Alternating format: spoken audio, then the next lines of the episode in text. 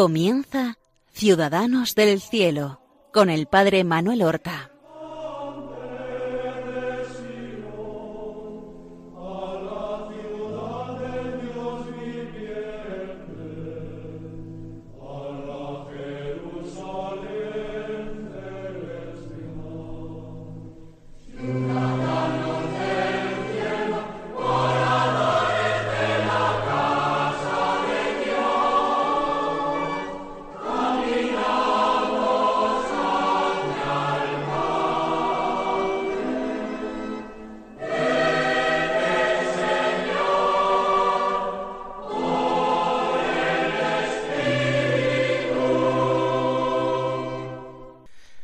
Buenos días. Damos comienzo aquí a una nueva emisión del programa Ciudadanos del Cielo, un programa que nosotros realizamos para honrar a nuestros hermanos los santos, para edificarnos con sus virtudes admirables, para contemplar en ellos una encarnación del Señor Jesús en distintos momentos de la historia, en distintas circunstancias de la vida, en distintas eh, personas de toda clase de condición social, eh, sexo, raza.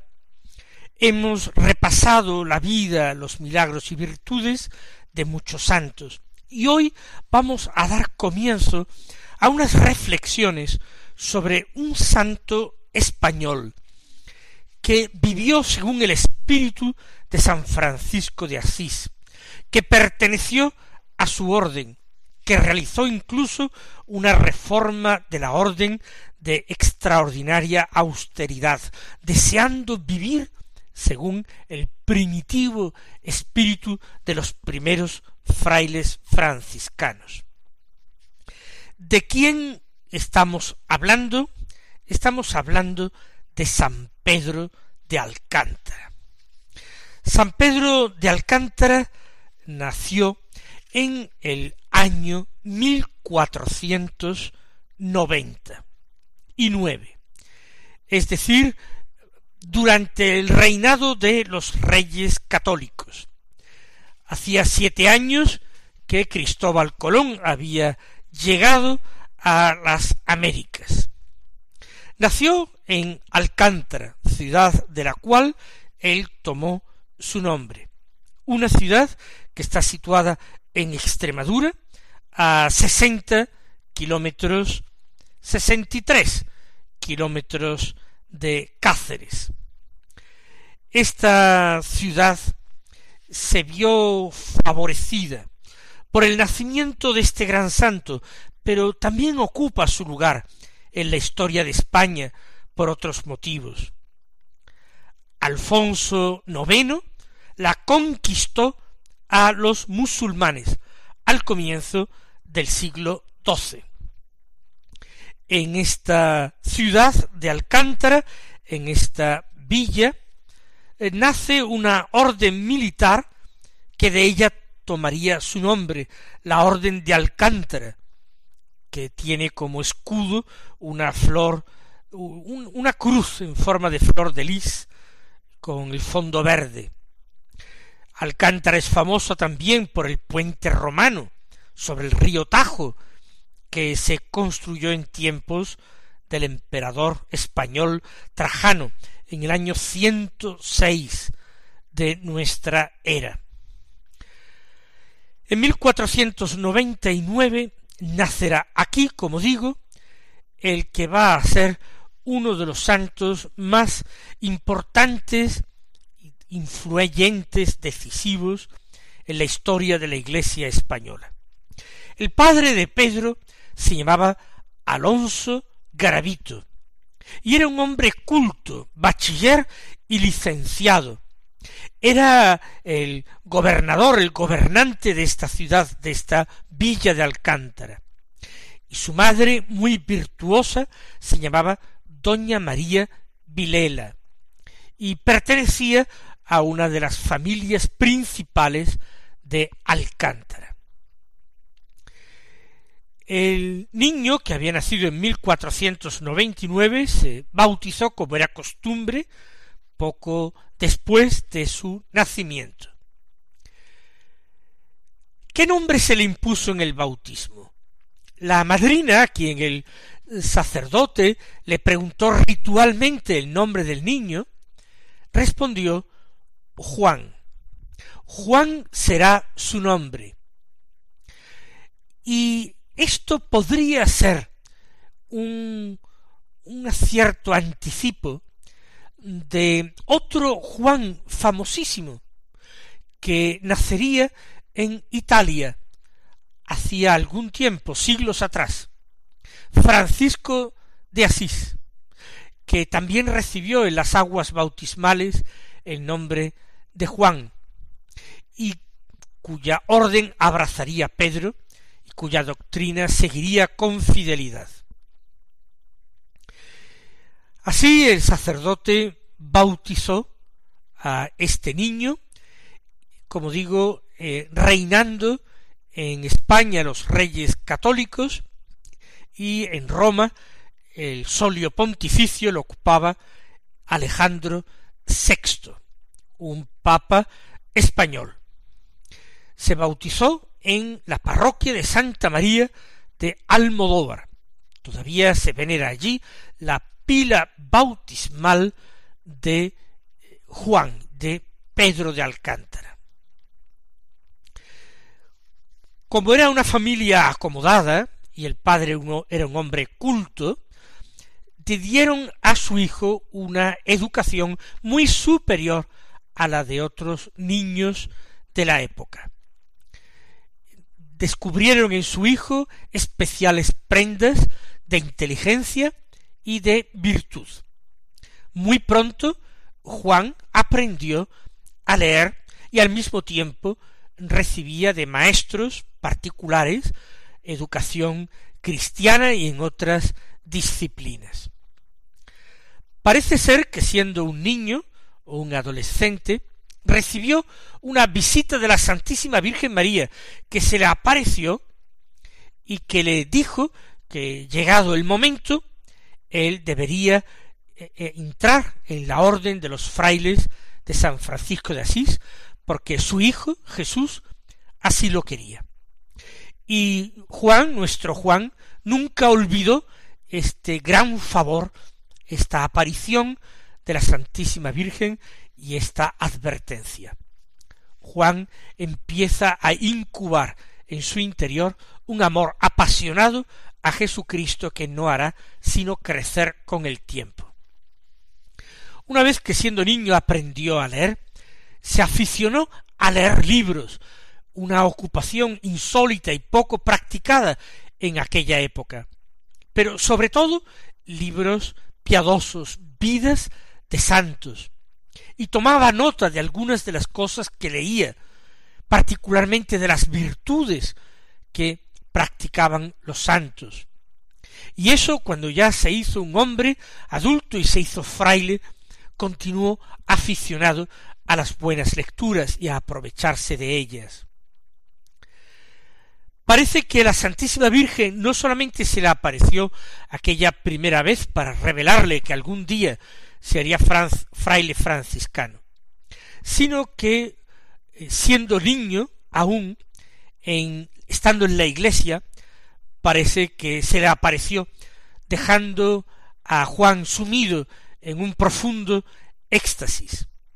Se le presentó la Santísima Virgen bellísima, rodeada de, eh, de luz, y él, que estaba arrodillado, levitó. Algunos presentes testigos lo vieron como su cuerpo arrodillado se levantaba a algunos centímetros sobre el suelo. Tenía nuestro Juan dos hermanos, un niño y una niña. El niño se llamaba García y su hermana se llamaba María. A veces se reunía con estos dos hermanos suyos y con un primo hermano y se entretenía jugando y a veces eh, se jugaba como era frecuente entre los niños de la época y de épocas mucho más recientes a ser sacerdote, a improvisar sermones, a eh, imitar la celebración de, de misas y otros sacramentos. Esto no era signo de santidad porque, como digo, muchos otros niños a lo largo de la historia han jugado a imitar a los mayores y entonces imitar a un sacerdote que todavía tenía un prestigio eh, social y un gran aprecio en la sociedad, pues era muy normal en los niños.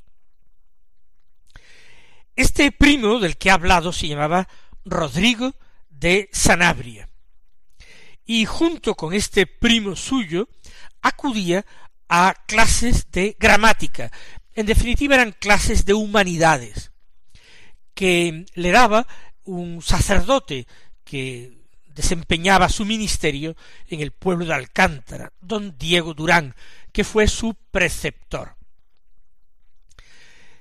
Desde muy pequeño, como digo, Juan se aficionó a la virtud. Procuraba practicarla, apartándose de las ocasiones de pecar.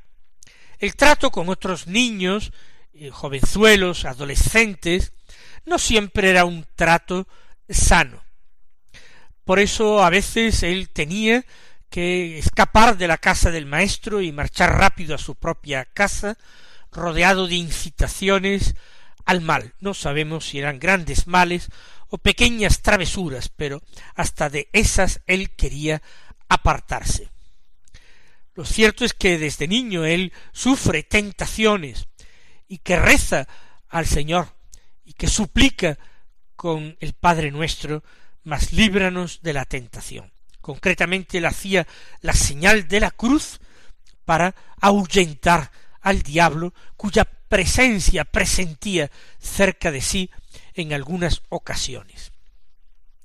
Su casa, sus padres eran personas piadosas, como ya he dicho, y diariamente o con mucha frecuencia la familia se reunía por las tardes para rezar el rosario y para rezar otras devociones a la Santísima Virgen.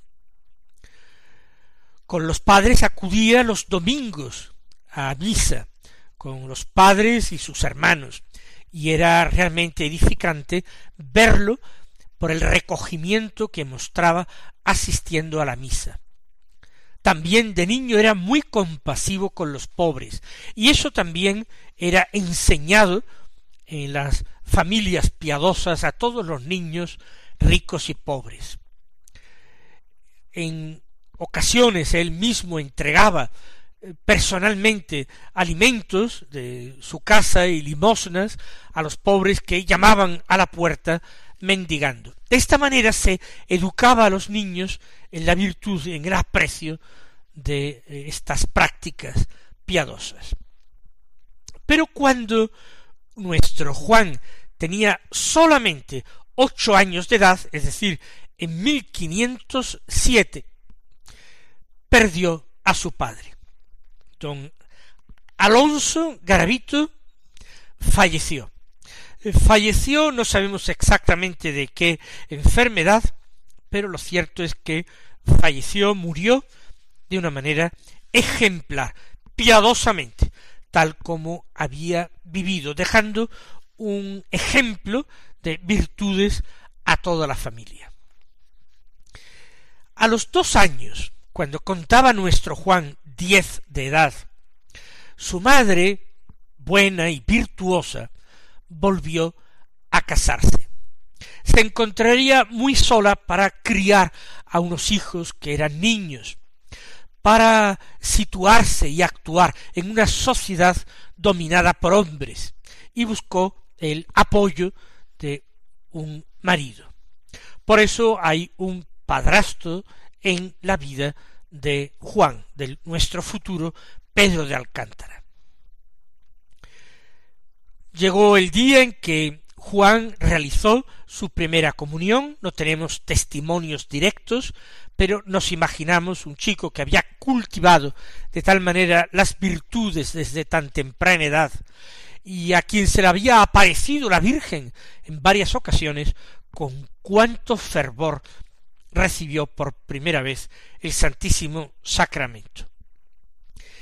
Parece que en aquel día eh, solemnísimo e importantísimo de su vida, Él prometió a Jesús amarlo siempre, para siempre, sólo a Él, y muy de veras, y a su Madre Santísima, que es la mm, señora y de sus pensamientos, la señora de su corazón.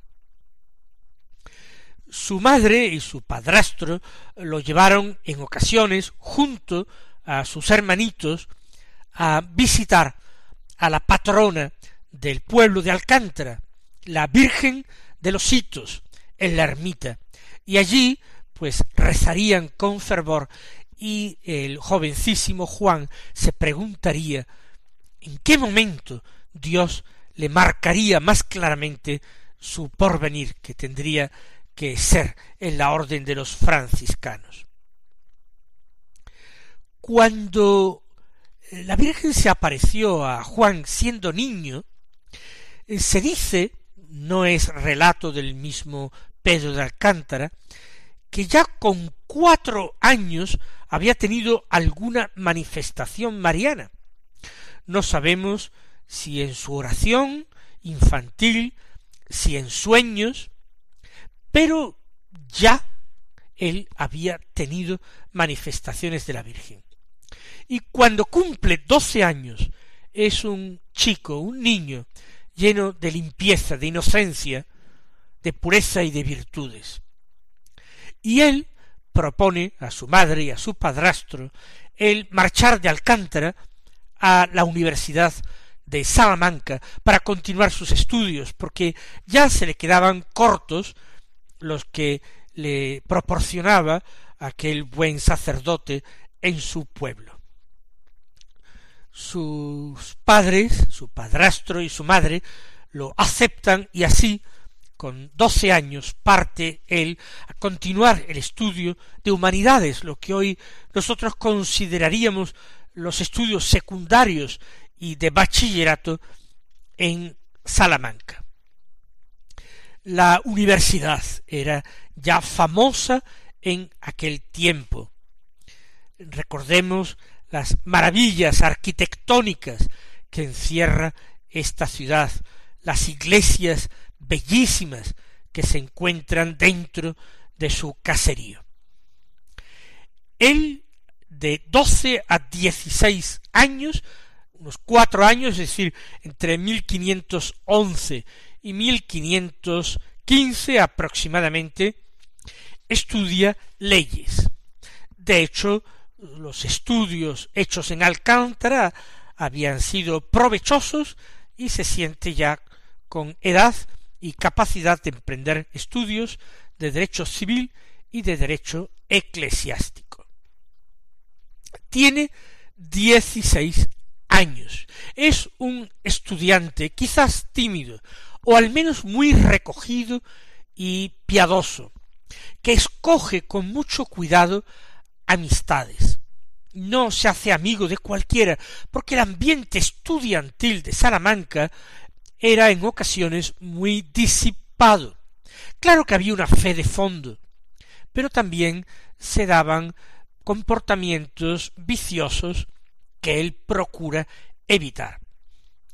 Él mantiene el contacto con dos de sus hermanos, Alonso y Pedro, y se hace amigo de otros chicos cuyos nombres conocemos, Francisco de Cáceres, Diego Perero, Gonzalo de Aldana.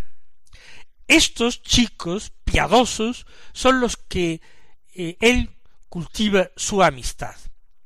Y allí, junto con estos, sigue practicando obras buenas, ayudando a estudiantes más pobres que ellos de una manera discreta para no abochornarlos. Y estos amigos suyos le conceden un cierto liderazgo. Lo respetaban, lo veneraban, lo consideraban una persona piadosa, y si tenían alguna conversación un poco menos adecuada, conversación ociosa o de crítica de otras personas o menos limpia, cuando veían que Juan, que todavía se llamaba así, se acercaba, decían eh, vamos a callarnos que viene el de Alcántara.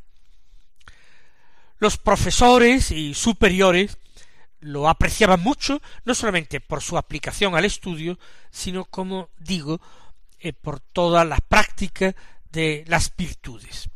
Se entregaba ya con dieciséis años a la oración con mucha más intensidad y practicaba penitencias. Penitencias que ofrecía no simplemente por su salvación, sino en reparación por los pecados de todos los hombres, por la conversión de los pecadores. Claro es que estos años de adolescencia en medio de una ciudad bulliciosa, alegre, llena de diversiones, de ambiente juvenil, también habría francachelas, etcétera, pues estaba llena de dificultades, de tentaciones. A él no le gustaba ese estilo de vida superficial. Le desagrada, les agradaba una sociedad que no le parecía suficientemente cristiana. Y eso que estamos hablando del siglo XVI, que es el siglo de la fe, ¿qué sería si nuestro buen Juan de Alcántara conociera nuestro mundo y nuestra sociedad? Por eso él decidió ya firmemente hacerse religioso. Volvió de Salamanca a Alcántara para pedir el permiso y la bendición de sus padres.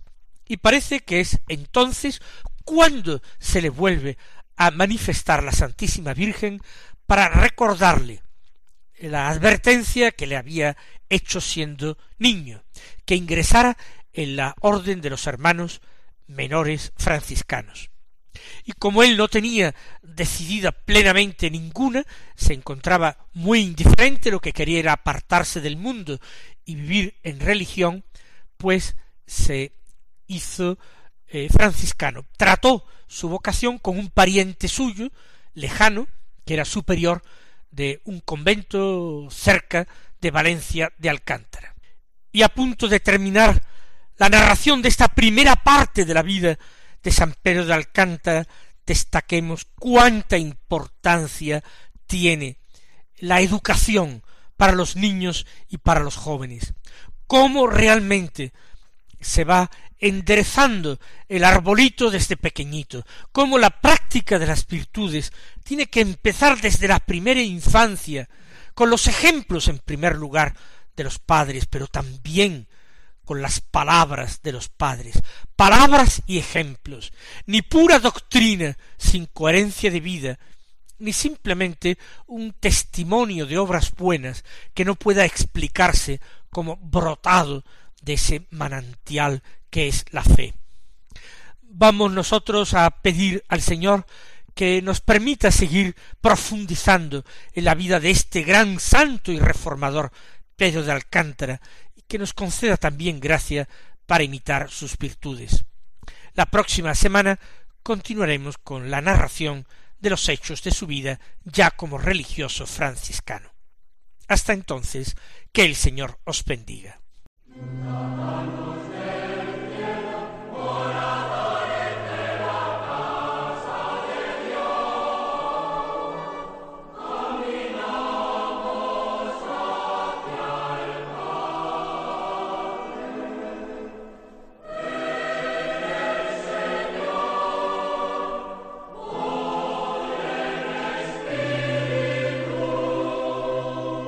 Han escuchado en Radio María Ciudadanos del Cielo con el Padre Manuel Horta.